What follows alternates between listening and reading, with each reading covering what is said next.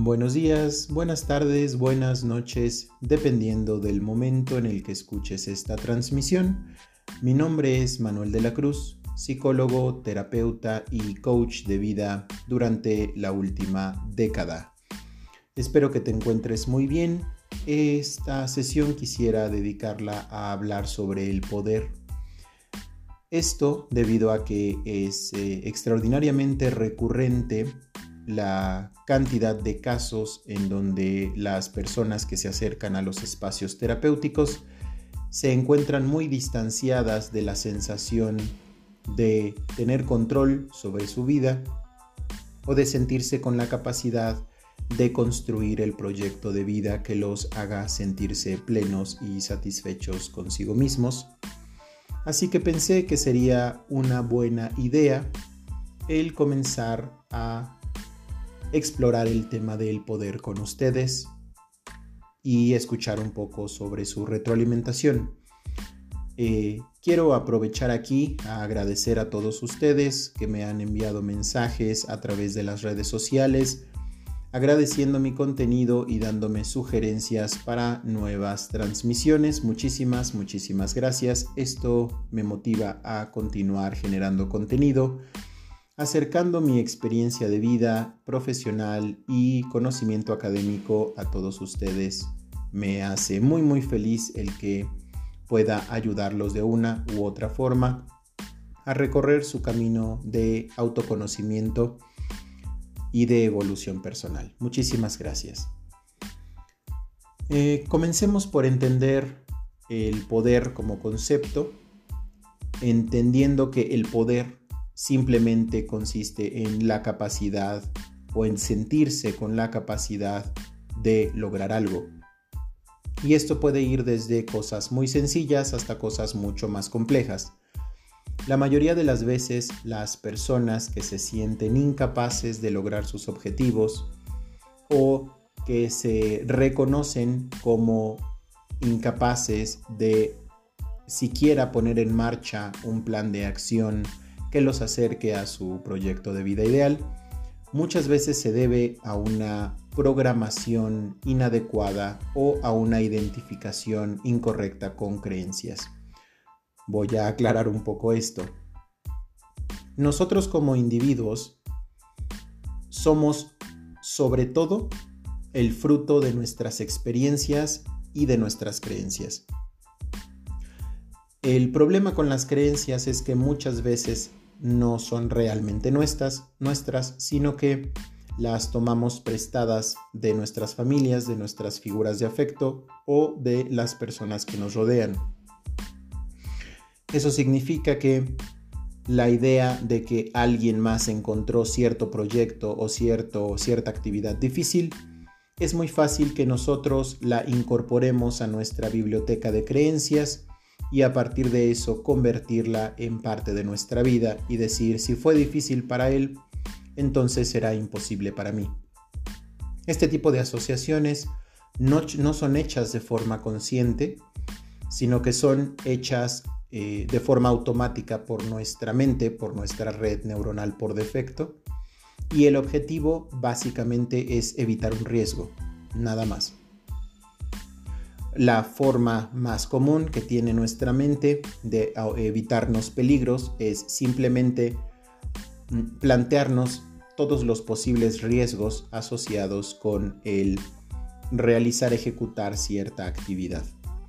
En este caso, el si nosotros percibimos que alguien más, alguna otra persona, alguna figura importante o de afecto para nosotros nos dice que se le hizo difícil, nuestra mente interpreta eso como algo peligroso y por lo tanto más vale no correr el riesgo de intentarlo y entonces sin darnos cuenta incorporamos esa idea a nuestro repertorio conductual, por lo cual comenzamos a repetir en nuestro discurso esa creencia. Cuando las personas llegan eh, al espacio terapéutico, muchas veces traen tan arraigadas esas creencias en su discurso que se reflejan aún en las cosas más pequeñas. Explico esto. Cuando nosotros comenzamos a fusionarnos con los discursos catastróficos de nuestra mente, lo que ocurre es que empezamos cada vez a hacer mucho más pequeño el espacio del riesgo, empezamos a intentar cada vez menos cosas y comenzamos a quedarnos mucho más rígidos en las conductas que ya dominamos o en nuestras rutinas. Y el problema con esto es que si continuamos con ese ejercicio de evitar lo nuevo, evitar lo que nosotros consideramos peligroso o difícil, el espacio conocido, nuestro repertorio conductual se vuelve cada vez más pequeño y más pequeño hasta que prácticamente no podemos salir de él. Esto se expresa cuando las personas, por ejemplo, dentro del espacio terapéutico, pueden llegar en un extremo mucho más amplio y decir, no puedo aprender inglés, por ejemplo, como una habilidad, no puedo imaginarme una vida sin mi pareja, no puedo ser feliz si repruebo la carrera, ese es un tipo, pero hay personas que el nivel de poder está muchísimo, muchísimo más comprimido. Ejemplo, no puedo levantarme, no puedo hacerme de comer, no puedo ser feliz, no puedo pensar. Y estas personas que se sienten tan poco poderosas normalmente comenzaron con cosas mucho más grandes y poco a poco fueron descartando capacidades y posibilidades. Traduzco esto un poco más. Identifica tu discurso, identifica cómo te relacionas con respecto a los retos en tu vida. Pon atención cuántas veces dices no puedo, cuántas veces dices es difícil. ¿Cuántas veces dices es imposible? E identifica si ese reto realmente es tan imposible o tan difícil como dices. Es decir, si dices es que yo no puedo levantarme temprano, date cuenta que el levantarte temprano no es una actividad tan compleja. Y si desde tu discurso ya te estás diciendo que no puedes, significa que has llevado ya una rutina muy amplia bastante constante de decir no puedo a cosas mucho más grandes y ese espacio en el que tú existes se está haciendo cada vez más pequeño. Y ese espacio se puede comprimir tanto que llega un momento en el que te sientes como un individuo absolutamente sin poder e incapaz de tomar el control de su vida. La mayoría de las depresiones comienzan así.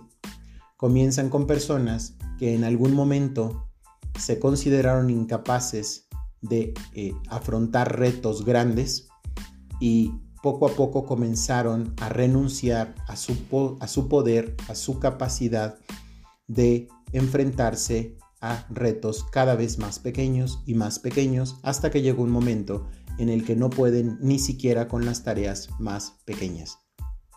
He escuchado muchas veces a personas que me dicen no puedo manejar en carretera. He escuchado personas que me dicen no puedo levantarme temprano, no puedo aprender un idioma, no puedo poner cosas en la, en la estufa, no puedo, no puedo, no puedo. Y cuando nosotros lo incorporamos en nuestro discurso, recuerda que tu cerebro está escuchando todo lo que estás diciendo. Y si tú lo dices, debe ser verdad. Entonces, mi sugerencia sobre esto es uno, Cada vez que dices no puedo, no puedo con esta persona, no puedo hacer esto, es muy difícil, es imposible, cada vez que dices eso te estás programando y tu cerebro te está escuchando y tu mundo se va a hacer cada vez más pequeño y cada vez te va a costar más trabajo enfrentarte a retos. Y recuerda, el ser humano necesita dosis de dopamina. Y estas dosis de dopamina son las que vienen de los logros, de los éxitos, desde los más pequeños hasta los más grandes. Cada vez que te enfrentas a algo que te cuesta trabajo y te demuestras a ti mismo o misma que puedes, tu cerebro libera dopamina y con esto te sientes mejor contigo mismo, sube tu autoestima, sube tu autoconcepto, se expande tu autoconcepto y te sientes poderoso. En el momento en el que comienzas a decir, no puedo, es muy difícil, es imposible, no creo lograrlo, en ese momento empiezas a bloquear la producción de dopamina y eso hace que la persona se sienta cada vez más frágil, cada vez más débil, cada vez más incompetente, hasta que llega un momento en el que la simple idea de vivir se vuelve abrumadora. Mi recomendación 1, observa tu discurso. Observa las cosas, los momentos, las situaciones en las que estás diciendo que no puedes o que algo es difícil. Esa sería mi primera recomendación. Y segundo, siempre que te escuches diciendo que algo es difícil, que algo es complicado, que algo es imposible o que no puedes, rectifica. Eso significa, si dices, no puedo aprender inglés, lo, lo, siguiente que tienes que hacer cuando te das cuenta que dijiste no puedo es decir, bueno, sí puedo. Simplemente es un reto. ¿De acuerdo? Siempre rectifica tus no puedo. Siempre rectifica tu es imposible. Siempre rectifica tu es difícil. Siempre trata de dejar abierta la posibilidad de que lo logres. Y punto número 3.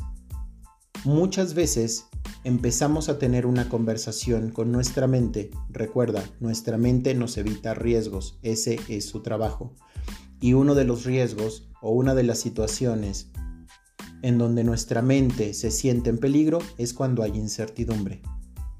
Cada vez que se rompe un patrón, cada vez que se rompe una rutina, cada vez que estamos en un momento de nuestra vida o en una situación donde no podemos predecir el resultado, nuestra mente nos va a dar historias, nos va a contar cosas que nos van a decir que eso es peligroso y que no vale la pena el riesgo. Voy a poner un ejemplo. Si yo ya sé que todos los días voy a la escuela y saliendo de la escuela voy a comer, mi mente está tranquila, le encanta, está en su elemento, hay una rutina, es predecible, o al menos eso cree la mente. En el momento en el que se rompe la rutina, por ejemplo, un amigo llega saliendo de clases y me dice, no vayas a comer, mejor vámonos a una fiesta, en ese momento nuestra mente se activa y dice, no vayas, es peligroso, va a haber mujeres, te van a rechazar, y si pasa esto, y si pasa aquello, y si, y si, y si, ese es justamente el trabajo de nuestra mente. En el momento en el que se rompió la rutina, nos está advirtiendo que no sabe lo que va a pasar, pero que podrían pasar muchas cosas malas. Ahí lo que te propongo es lo siguiente. Lejos de tratar de convencer a tu mente de que algo es una buena idea o una mala idea, Importante, no te metas en tu cabeza. Tu cabeza es un espacio en el que puedes entrar y salir a voluntad. Puedes meter tu foco atencional hacia adentro, dentro de tu cabeza o hacia afuera, en el mundo exterior. Cuando te enfrentes a una situación de incertidumbre, no te metas en tu cabeza. Ese no es un buen lugar para estar cuando hay incertidumbre. De hecho, es el peor lugar para estar cuando hay incertidumbre. Es mejor mantenerte afuera de tu cabeza, en la realidad.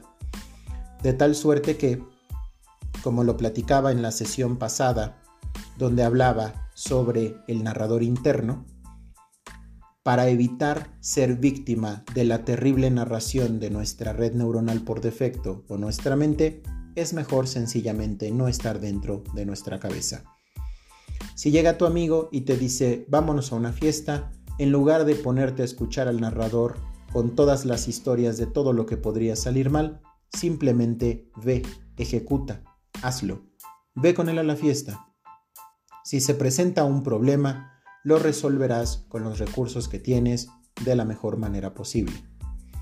Y ese problema te va a permitir sentirte cada vez más seguro, te va a permitir sentirte cada vez más poderoso. Em, hay una analogía que les cuento con mucha frecuencia a mis pacientes y que tiene que ver con la diferencia entre un soldado de infantería tradicional y un soldado de fuerzas especiales. La diferencia entre uno y otro estriba en que al soldado de fuerzas especiales se le enseña para adaptarse a cualquier tipo de ambiente, con cualquier tipo de equipo, y lo que se le enseña es a improvisar. Por el otro lado, al soldado de infantería se le enseña a actuar siempre bajo ciertas circunstancias muy específicas. Si estas circunstancias específicas son modificadas, el soldado de infantería probablemente va a experimentar ansiedad. Por el otro lado, el soldado de fuerzas especiales, con armas o sin armas, con equipo o sin equipo, en terreno conocido o desconocido, siempre va a encontrar la forma de sobrevivir y adaptarse y cumplir su misión. Quiero invitarte a que dejes de hablar con tu cabeza en situaciones de incertidumbre, porque eso, lejos de hacerte sentir más poderoso, va a socavar tu poder individual. De tal suerte que la próxima vez que se rompa un patrón en tu vida y te encuentres en terreno desconocido, simplemente acciona de la mejor forma posible. Es probable que te equivoques, de hecho, probablemente, muy probablemente te vas a equivocar.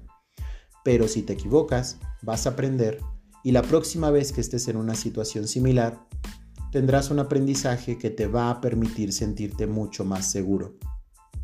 No es lo mismo cuando estás aprendiendo a manejar y no tienes ni idea de cómo cambiar una llanta y eso te pone ansioso, que cuando ya llevas muchos años manejando y has cambiado muchas veces las llantas. Eso te hace sentir mucho más seguro, mucho más poderoso. ¿Por qué? Porque en algún momento cuando se ponchó la llanta, tuviste que aprender a cambiarla y una vez que lo hiciste te sentiste mucho más capaz de volverlo a hacer y después de hacerlo dos veces, ya la tercera vez prácticamente era un acto más. Ya cuando se rompe 10 veces la llanta y puedes cambiarla sin problema, eso te hace sentir poderoso y capaz. Listo, no existe la seguridad sin fracaso. No existe el poder sin error. En la medida en la que te atrevas a actuar, no pensar, sino actuar, cada vez te vas a sentir más capaz y más poderoso. Si te quedas dentro de tu cabeza hablando con tu narrador interno, eventualmente vas a hacer que tu mundo sea tan pequeño que incluso un acto tan minúsculo como levantarte temprano va a representar para ti un imposible y un reto infranqueable. Espero que esto te ayude, espero que esto te sirva. Muchísimas gracias por tu atención y recuerda, tu nivel de conciencia determina tu realidad. Hasta pronto.